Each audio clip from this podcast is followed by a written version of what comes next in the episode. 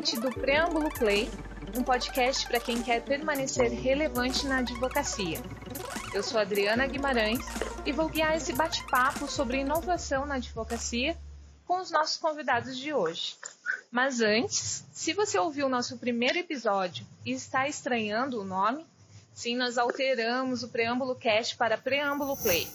O podcast teve uma crise de identidade, não gostou do nome, entrou no cartório para alterar, mas agora está tudo certo e seguimos com o mesmo conteúdo de qualidade, trazendo pessoas que sabem o que falam, contribuindo com o ecossistema jurídico.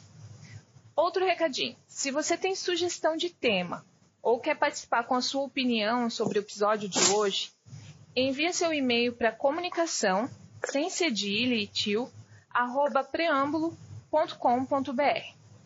Recados dados, vamos à pauta. Inovação. Está na pauta, na agenda, nas palavras dos diretores, líderes advogados. Motivos? Os mais variados: pressão, velocidade do meio corporativo, mudança. Uma mudança consciente ou resistente para a advocacia? Uma mudança necessária.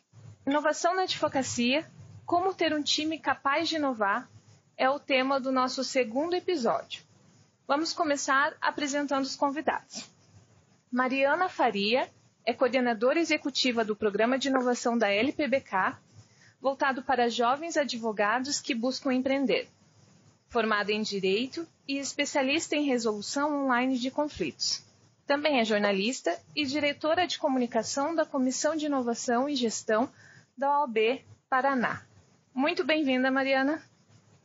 Olá, Adriana. Muito obrigada pelo convite e agradeço também a Preâmbulo pela oportunidade de a gente falar de inovação para a advocacia, que é um tema tão em pauta e que é super importante. Que ótimo. E é isso mesmo que eu falei de você? Você quer acrescentar, explicar o que, que é o programa de inovação da LPBK? A apresentação foi correta, sim. O programa de inovação da LPBK é super inovador, né? A gente está desenvolvendo pela primeira vez um programa de aceleração voltado para a advocacia, e isso tudo feito por um escritório de advocacia que está preocupado em inovar, em sair na frente nesse contexto em que a gente tem falado muito das transformações digitais. Então, esse programa ele é voltado é, para jovens advogados que querem empreender, como você disse, a gente lança um edital público e seleciona projetos em que não necessariamente tenha empregado alguma tecnologia ou algo necessariamente tecnológico, uhum. mas sim também métodos e processos que podem ser considerados inovadores e que de alguma maneira é, trazem uma visão diferente do que é feito tradicionalmente na advocacia. Inclusive, é, como eu disse, em processos e métodos. Entendi. E com a gente também o Rodrigo Deda, bem-vindo. Olá, Adriana, tudo bem? tudo bem? Olá, ouvintes. Ele, você é advogado, então, jornalista e mestre em tecnologia e sociedade. Presidente Exato. da Comissão de Inovação e Gestão da OB, cofundador do Curitiba Legal Hackers, é isso? Exatamente. E o que, que seria o Curitiba Legal Hackers? É um coletivo, um movimento que tenta trazer profissionais do direito e da tecnologia, do design, para que é, interajam e, e, e, vão melhorando a visão do direito, né, junto com a tecnologia, né, como é que essas coisas vão caminhar juntas, né.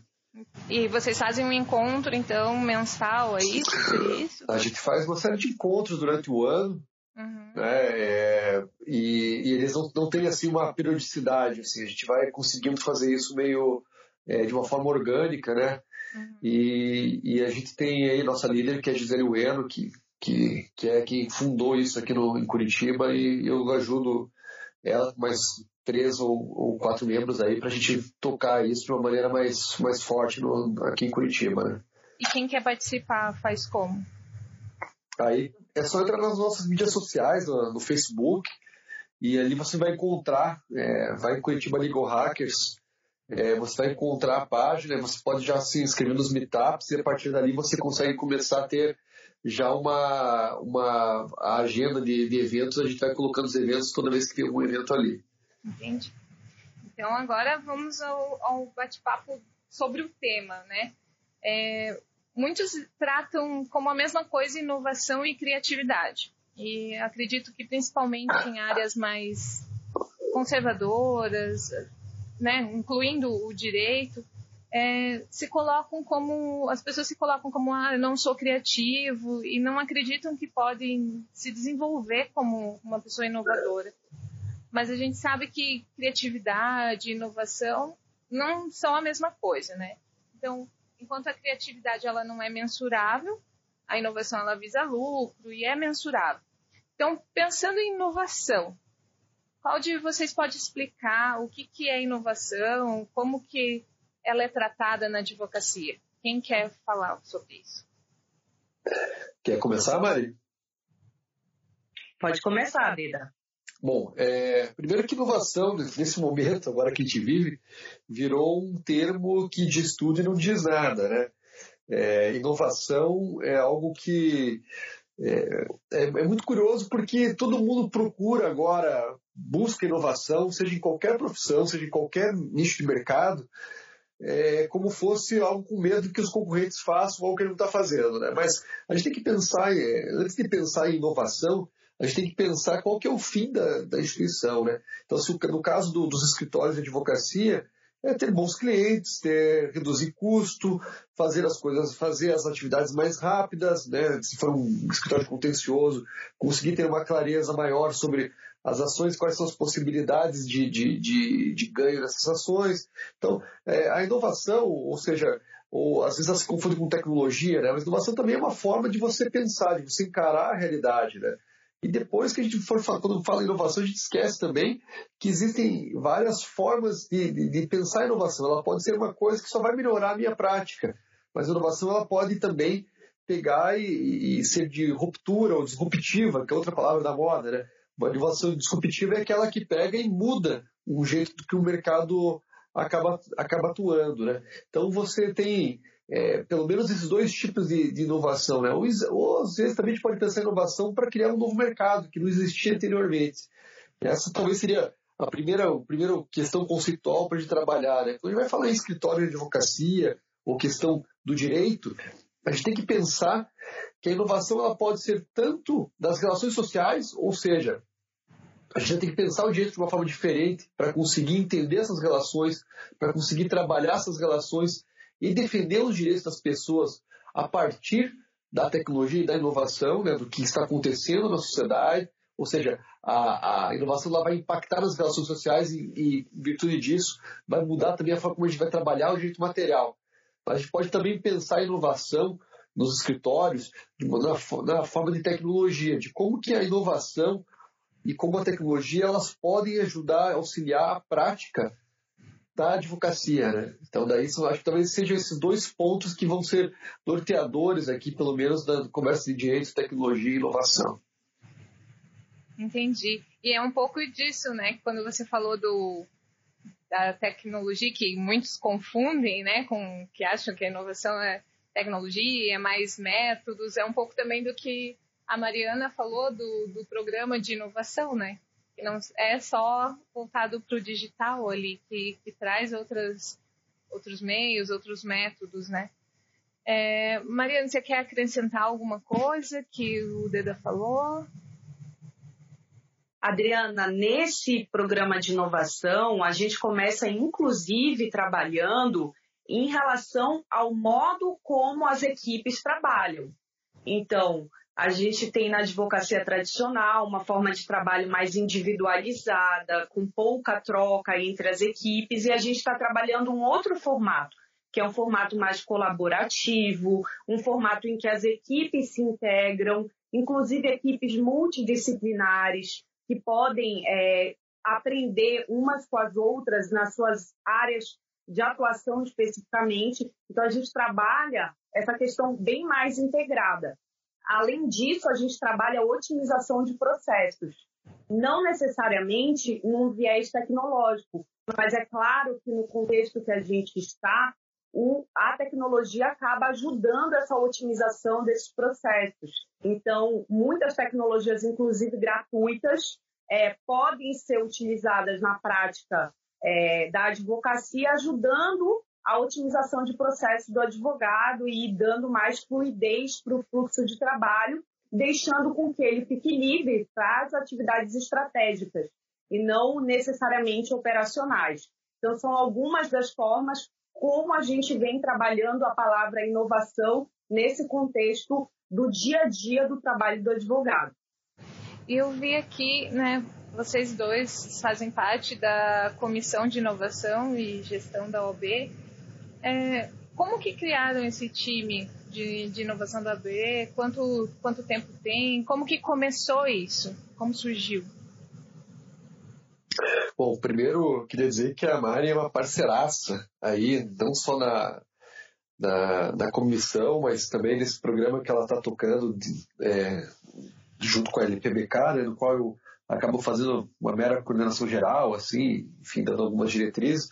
Mas o, no caso da, da OAB, é, a gente, o primeiro presidente da Comissão de Inovação foi o Márcio Dumas, que hoje é coordenador nacional de tecnologia e inovação do Conselho Federal e que foi com quem eu comecei a trabalhar assim dentro da na OAB com inovação, né? E eu fui o segundo presidente, então fiquei, é, com a, a nova chapa acabei permanecendo na presidência e a gente tem trabalhado e eu acho que o grande sucesso nosso está na autonomia que a gente dá para as pessoas trabalharem. Nós temos um propósito de tornar o Paraná referência nacional e internacional em direito, tecnologia e inovação nós trabalharmos com valores como ética do trabalho, ou seja, é, as nossas posições lá na, na comissão não estão garantidas. O que garante essas posições é a nossa dedicação e nosso trabalho. Então, ninguém ali é, que, está na, que, que, que está dentro da comissão tem sua posição assim garantida para sempre. O que vai fazer isso é, a, é realmente a dedicação. Então, essa, essa questão ética de trabalho, nós temos isso, levamos muito a sério. Nós temos uma, nós almejamos a excelência, ou seja, nosso trabalho tem que ser continuamente, tem que ter melhoria contínua, e a gente prende isso é, desde os eventos que nós fazemos, a, aos grupos de, de permanência de discussão, que hoje são 13, envolvem mais de 200 advogados, né? então a gente leva isso muito a sério, assim, buscar a excelência, né? é, é, uma, assim, é um desejo nosso mesmo. E a gente também trabalha muito pautado na fraternidade, na solidariedade, e sabendo que cada um ali pode liderar um processo. Né? A gente é uma comunidade, a gente é, gosta de ter consciência que nós estamos cada vez mais formando líderes, mesmo que seja de uma forma informal. Porque a gente tem consciência que cada pessoa que está dentro da comissão, e hoje são 90 mais ou menos pessoas, que, que 90 advogados, estão ali e podem nos ajudar realmente a melhorar em alguma coisa. Então, podem nos guiar em algum tipo de processo né, de trabalho. Então, é, a gente tem sido pioneiro em uma série de coisas. O primeiro hackathon que, de Legal Tech do país, quem fez foi a OAB do Paraná. O segundo, o segundo hackathon quem fez, e aí foi um mês, né? já não era mais o, já não fomos o segundo, o segundo hackathon de Legal Tech, não, não era mais o segundo, mas numa modalidade de fazer um hackathon de um mês, foi a gente que fez, porque a gente entendia que hackathon por si só ele era mais um evento de sensibilização e a gente precisava começar a premiar e a estimular que houvesse realizadores criativos, porque não basta ser só criativo, tem que ter uma execução muito forte. Então a gente começa a introduzir esses valores também. E agora, pô, até a Mari pode falar melhor, porque foi ela que que fez a gestão e a liderança todo o processo do Global Legal Hackathon, que foi o terceiro hackathon que a gente fez aí agora no início do ano, né? E aliás, em tempo recorde, né, Mariana? Porque a gente fez isso em menos de dois meses, né? Exatamente, e assim, o resultado foi muito positivo, Adriana, porque a equipe paranaense conseguiu chegar na final do Global Legal Hackathon em Nova York. É, inclusive, o CEO da Preâmbulo, Maurício Kavinski, esteve nessa é, premiação lá em Nova York, acompanhou os bastidores dessa competição e dessa final, provando que o Brasil tem um mercado e uma força para atuar nesse mercado de legal tech muito grande, tem um potencial muito grande é, de se consolidar nesse mercado.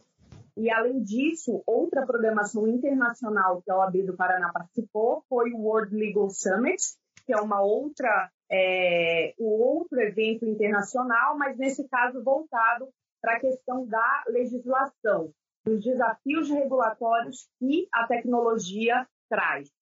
E em relação a isso, é, a gente desenvolveu esse evento em três temas: máquinas autônomas, é, cibersegurança e proteção de dados, e também identidade e governança pessoal. E agora a gente está consolidando esse relatório, enviou para a organização internacional e a gente tem desenvolvido aí vários projetos que vão nesse encontro desse propósito que é se tornar referência em direito material nos temas relacionados à tecnologia, gestão e inovação. E um dos projetos que o DEDA mencionou, que vale a pena é, frisar novamente, são os grupos permanentes de discussão, em que a gente é, leva para vários advogados a democratização desses temas, para que eles conheçam esses novos temas é, que estão em pauta na era digital. É bem legal perceber isso que está ativo, né? Acho que muita gente às vezes não sabe tudo isso que está tá acontecendo, está acontecendo no estado, está acontecendo no nosso país também. E acho que até os ouvintes, sabendo disso, motiva mais a, a ir atrás, a querer participar também, né? Saber o que está acontecendo aqui na nossa região. Sabe, Adriana, aliás, todos os ouvintes que forem advogados estão aí é, convidados a participar da comissão, né, a se envolver com a comissão, porque isso não é um projeto pessoal, não é meu, não é da Mariana, não é dos, dos nossos colegas, é de toda a comunidade paranaense que queira se envolver com tecnologia, direito e inovação. E a gente acredita que é justamente do propósito que sai a força para que a gente consiga ter uma penetração muito forte e que a gente consiga é, emergir como realmente um ator relevante. Tanto que agora é, a gente tem é, várias subseções do interior, vem, vem pedindo e, e, a gente tem atendido, tem tentado atender na medida do possível, de fazer com que a gente também se engaje dentro desse movimento, sabe? Agora a Puava já está criando é, sua comissão é, de inovação e gestão, você tem uma comissão de e gestão em Pato Branco, em Londrina, e a nossa ideia é justamente auxiliar e dar apoio para que em cada subseção a gente tenha um movimento muito forte disso, porque é isso que vai alavancar o Paraná e todos nós daí saímos ganhando nisso, nível Brasil, né? E são projetos muito ousados, viu, Adriana? É, só para comentar mais um projeto que eu acho que vale bastante a relevância, é o LabTech, que a gente está desenvolvendo lá dentro da OAB, em que a gente reuniu um grupo de advogados e a gente está é, ensinando algumas é, tecnologias que são bastante emergentes nesse momento, como, por exemplo, é, os contratos inteligentes. Então, a gente está ensinando noções básicas de programação para advogados, para eles poderem entender como é a lógica e como opera esse tipo de tecnologia. Esse é um projeto ainda piloto, né, que a gente vai expandir. Né? Então ainda está começando, a gente está dando os primeiros passos para ver como é que a gente vai conseguir fazer que esse laboratório agora acabe realmente fazendo sentido dentro da OAB, né? Sim. O, o, advogado tem que ser multidisciplinar, né? Não só o advogado, todo, todo mundo agora, né? Você está falando de aprender um pouco de programação, saber um pouco do, do que se dá para fazer, né? O que, que, que, eu acho desse processo? Assim? É claro que o, o, advogado não vai ser um programador. Né? Agora, o que, e, e assim, a programação ela vai. É, vale a pena aprender? Claro que vale, tudo vale a pena aprender, né? É, mas o que eu acho que talvez seja mais relevante seja entender a lógica de como que as coisas se operam.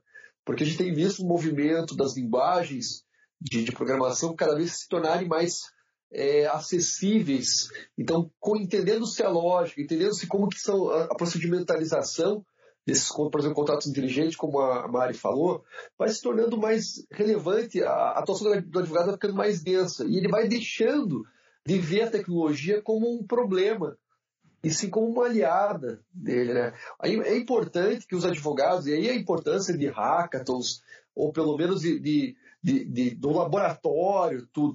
A gente tem que começar a colocar o advogado como uma, uma peça central na produção das tecnologias também, porque é isso que vai fazer a diferença. Quanto mais a gente estiver envolvido na criação de tecnologias, dentro, desenvolvendo também, dizendo o direito material, o advogado começa a ter uma, uma, é, uma, um protagonismo em como que a tecnologia de inovação vão, vão acabar mudando, moldando a realidade, né?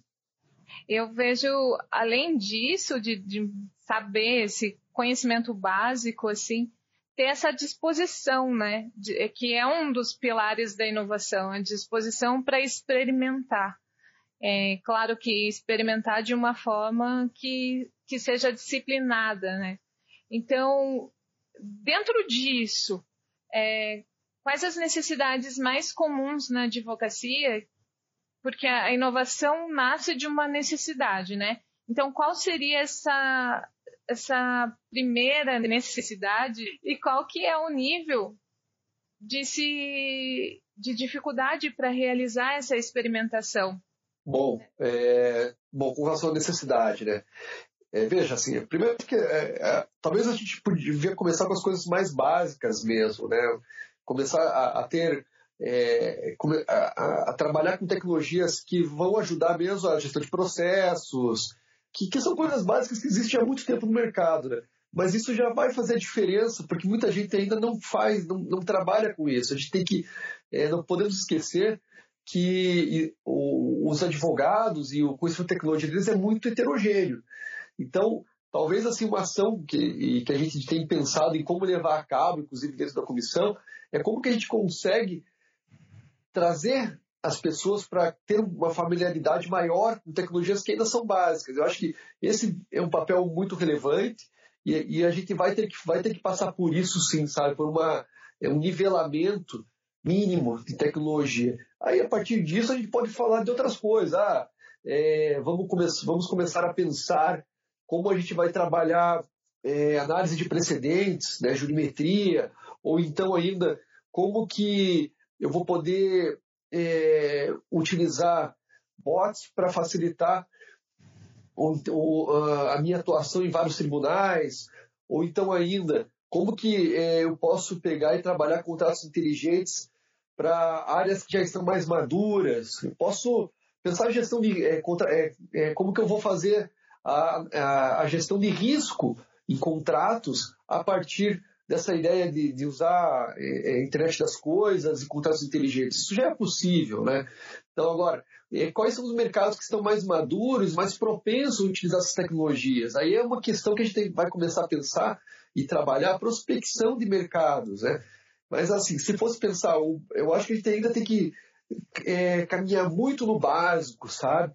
Enquanto, por mais que a gente tenha assim, é, iniciativas muito ousadas que são necessárias e que elas vão fazer diferença para a gente ter protagonismo, a gente tem, é, vai provavelmente ir para 2020 pensar, desenhar, planejar e trabalhar e executar ações que venham puxar também essa é, uma grande parte da advocacia para que possa entrar nesse mundo já com mais clareza também, sabe? Tem algum ritual, algo para aplicar num escritório ou departamento jurídico para estimular a inovação?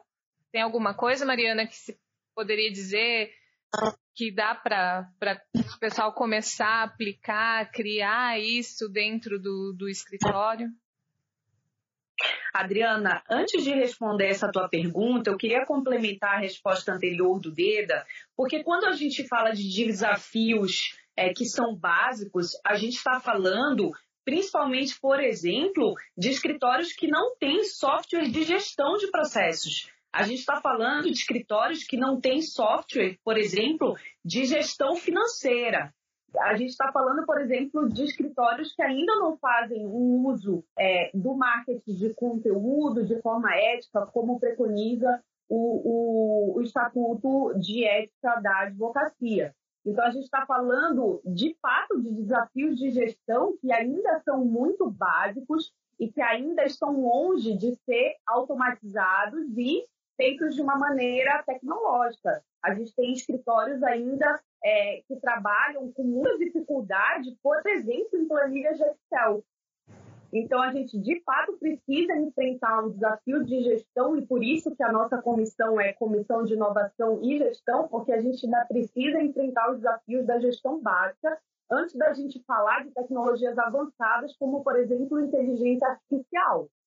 Então, a gente realmente ainda tem um dever de casa muito grande é, para fazer antes da gente partir para tecnologias mais avançadas. Agora, em relação ao que os escritórios podem fazer, o que a gente percebe é que no dia a dia da operação, no dia a dia dos processos, os escritórios acabam é, gastando toda essa energia para dar conta do atendimento dos seus clientes.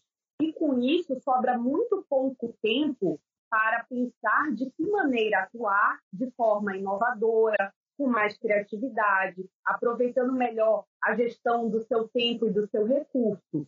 Então, uma das soluções que os escritórios podem tentar implementar é, por exemplo, é, tentar ver de forma diferenciada o seu recrutamento de pessoas, como, por exemplo, num programa desse, como a LPBK Advogados Associados criou, que é um programa que a gente chama de inovação aberta, como o escritório está tão imerso ali na rotina do dia a dia e essa rotina acaba sugando uma energia em que o escritório não consegue pensar em novos nichos de atuação, novos mercados, na prospecção de novos clientes, é, em novos nichos, a gente acaba indo buscar isso no mercado, é, abrindo as portas do escritório para novas ideias, para pessoas que tenham é, novas propostas e que possam oxigenar o escritório com novas ideias, com novos projetos.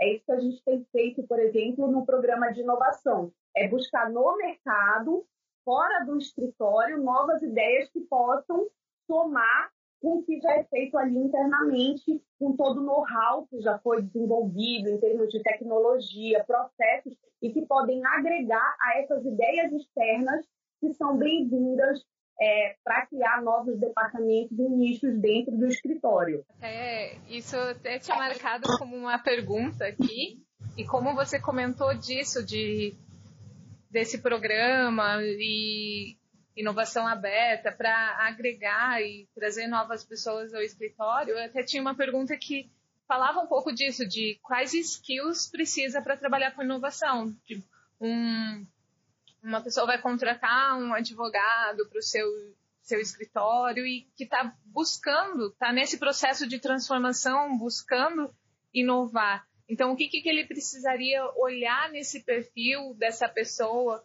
Tem como complementar isso? O que, que vocês observam para como avaliar isso? Como avaliar a pessoa, gato, para advogado, para trabalhar no escritório, por exemplo?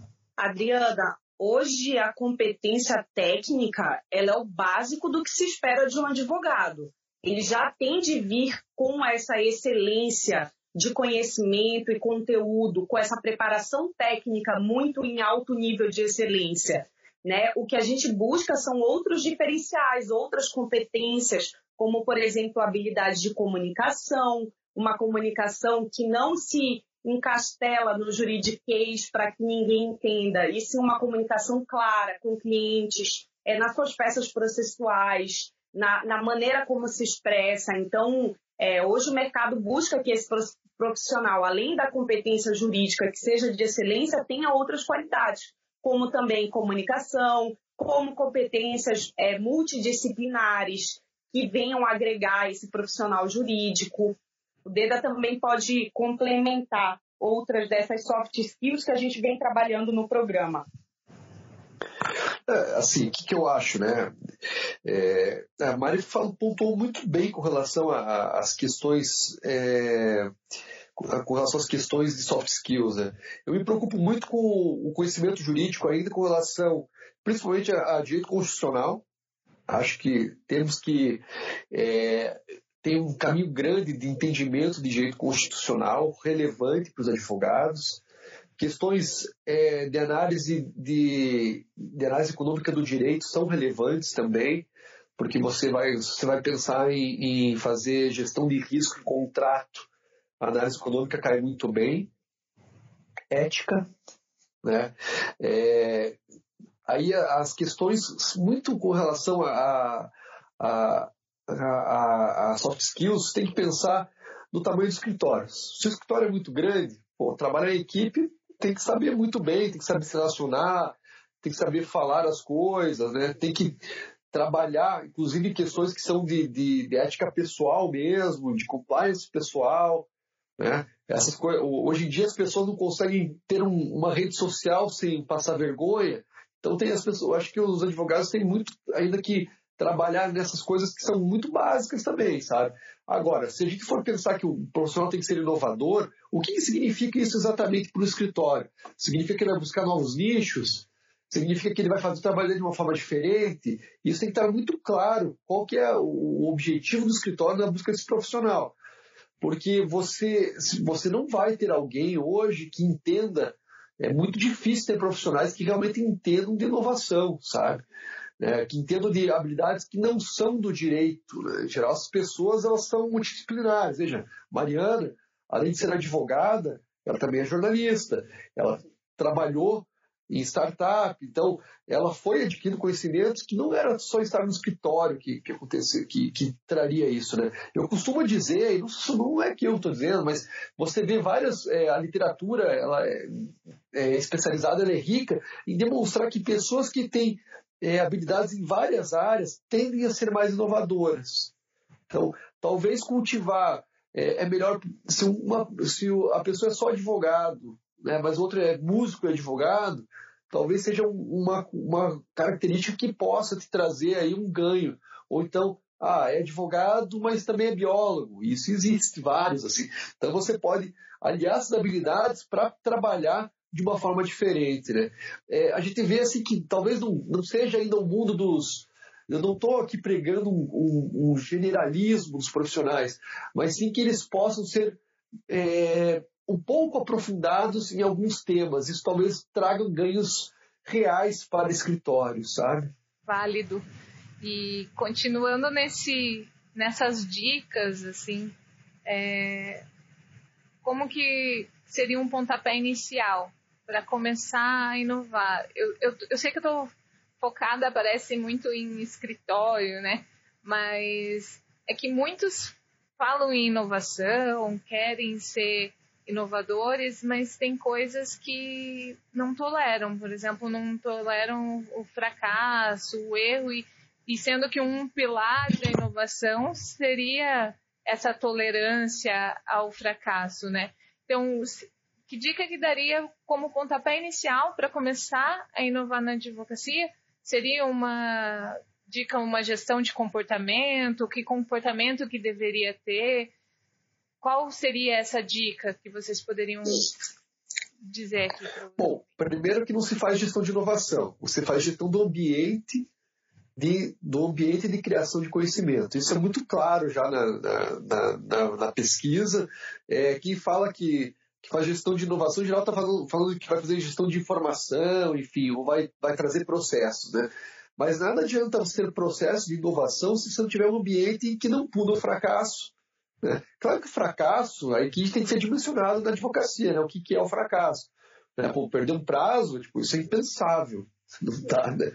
Mas agora você pode pegar e entender que você pode criar um ambiente em que as pessoas estejam propensas a falar o que pensam, propensas a compartilhar conhecimento, a trocar, a criar juntas, e sejam propensas a, a não julgar de forma pesada os colegas, tenho coragem, bom, coragem fala que eu já falei, mas que consigo ter uma, uma, aquilo que ficou uma outra palavra chavão, né?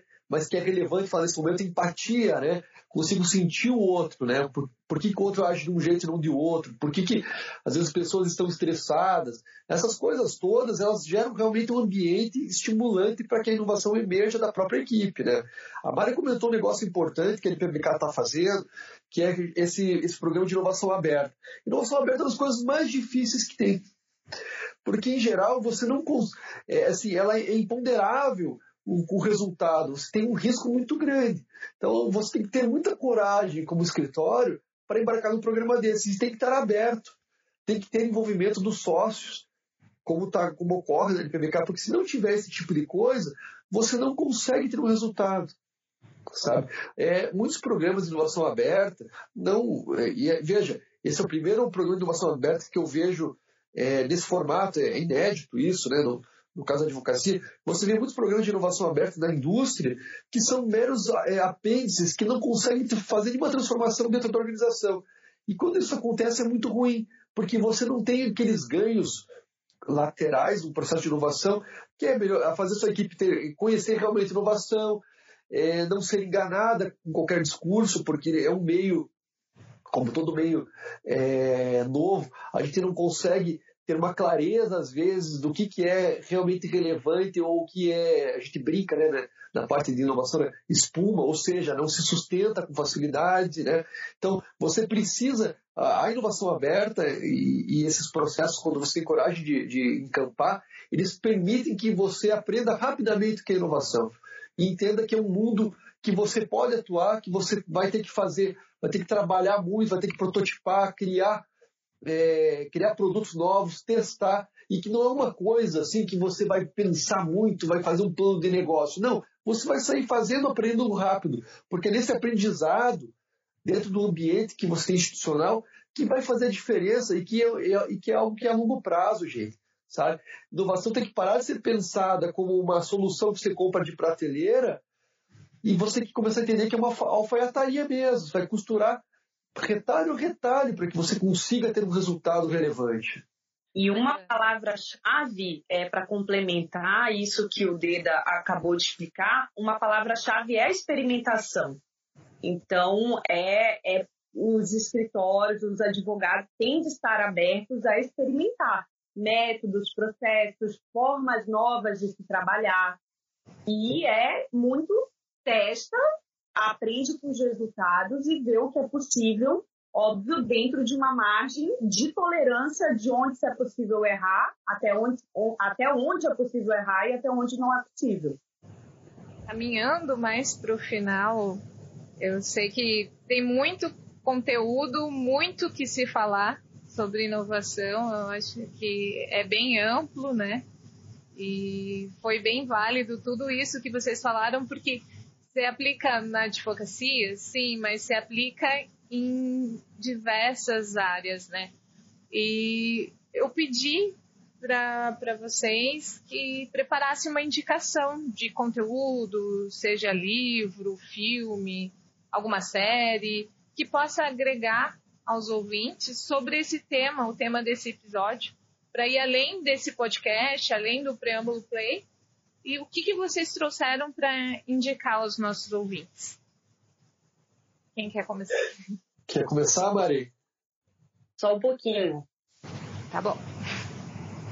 Bom, então enquanto estou falando, é, bom, eu gosto muito daí, se é para falar em inovação e direito, é, assim, direito é direito, tem que aprender é direito digital, tem que aprender digital, tem que entender marco civil, essas coisas todas ok, né? Não precisa, a gente não precisa repisar. Né?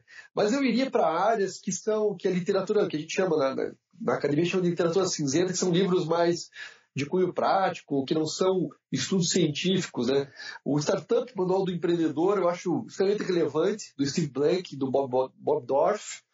Eu acho que o, o, o livro do Eric Rice, que a startup enxuta é excelente também, não, não deveria sair de, não tem que ser entendido.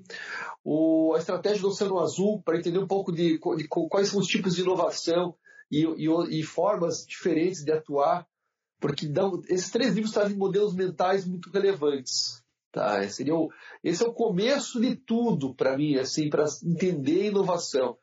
Porque você para de achar que inovação é algo que você vai fazer para alguém e você entende que o processo é inverso, né? Ou, ou mesmo eh, trabalhar com design thinking, né? Você começa a entender que você tem que primeiro vir do cliente, né? Qual que é a necessidade, que problema que você quer resolver, né? Não é criar produto, mas sim entender o cliente, né? Dessa atuada ainda, essas ferramentas tradicionais, é, o, o, acho que o velho Proposition Design do, do Alex Osterwalder é importante, e o, tem o, o primeiro livro dele também, que é o Business é, Canvas Generator, acho que é relevante também. E, e, e acho que é, com isso já tem o, o, é o início de você entender esse mundo, sabe? E você entender a lógica. Porque o que eu acho que a gente tem que buscar da, da inovação, primeiro são os modelos mentais.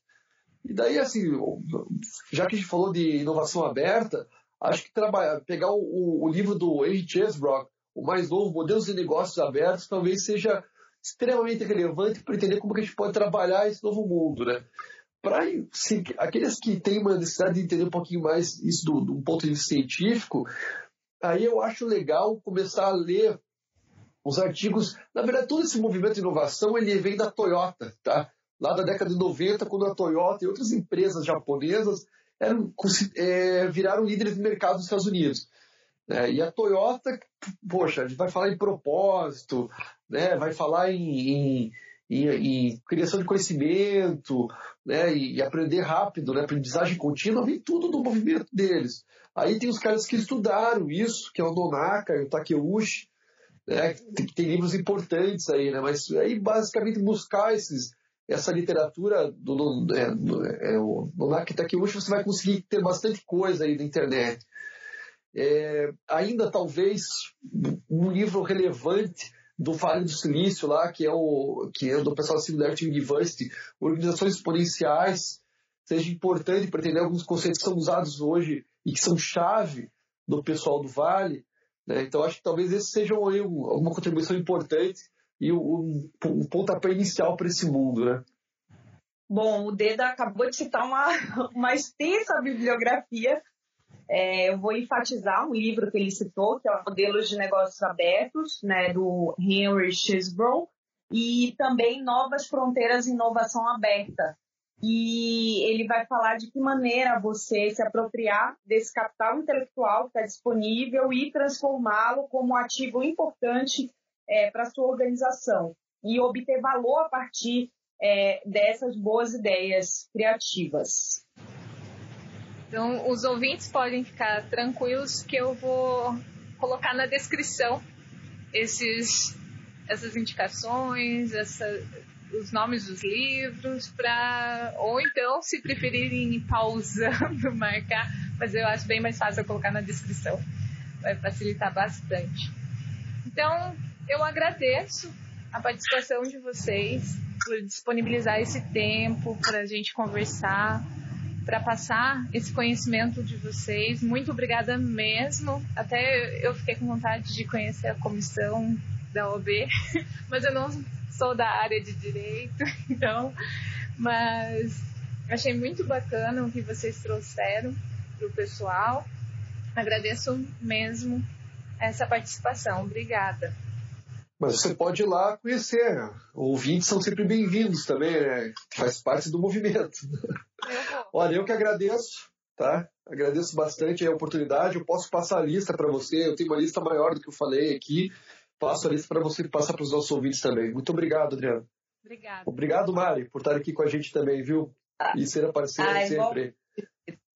Ah, igualmente. Obrigada, Adriana, é, principalmente pelo convite, a todos que tiveram a paciência de nos ouvir. E eu queria te dizer que a gente tem um grupo de estudo voltado para marketing jurídico e você está convidada quando quiser ir lá trocar informações com a gente. Ah, eu quero. Obrigada. tchau, tchau. Esse foi o segundo episódio do Preâmbulo Play. Fica o convite para acompanhar os futuros episódios, seguindo com o podcast mensal. Envia para a gente sua opinião, ponto de vista sobre esse episódio vai que seu comentário aparece na nossa próxima gravação, além de sugestões para temas ou convidados. O e-mail é comunicação, sem o cedilha, sem o tio, arroba preâmbulo.com.br. Então é isso, abraços e até o próximo.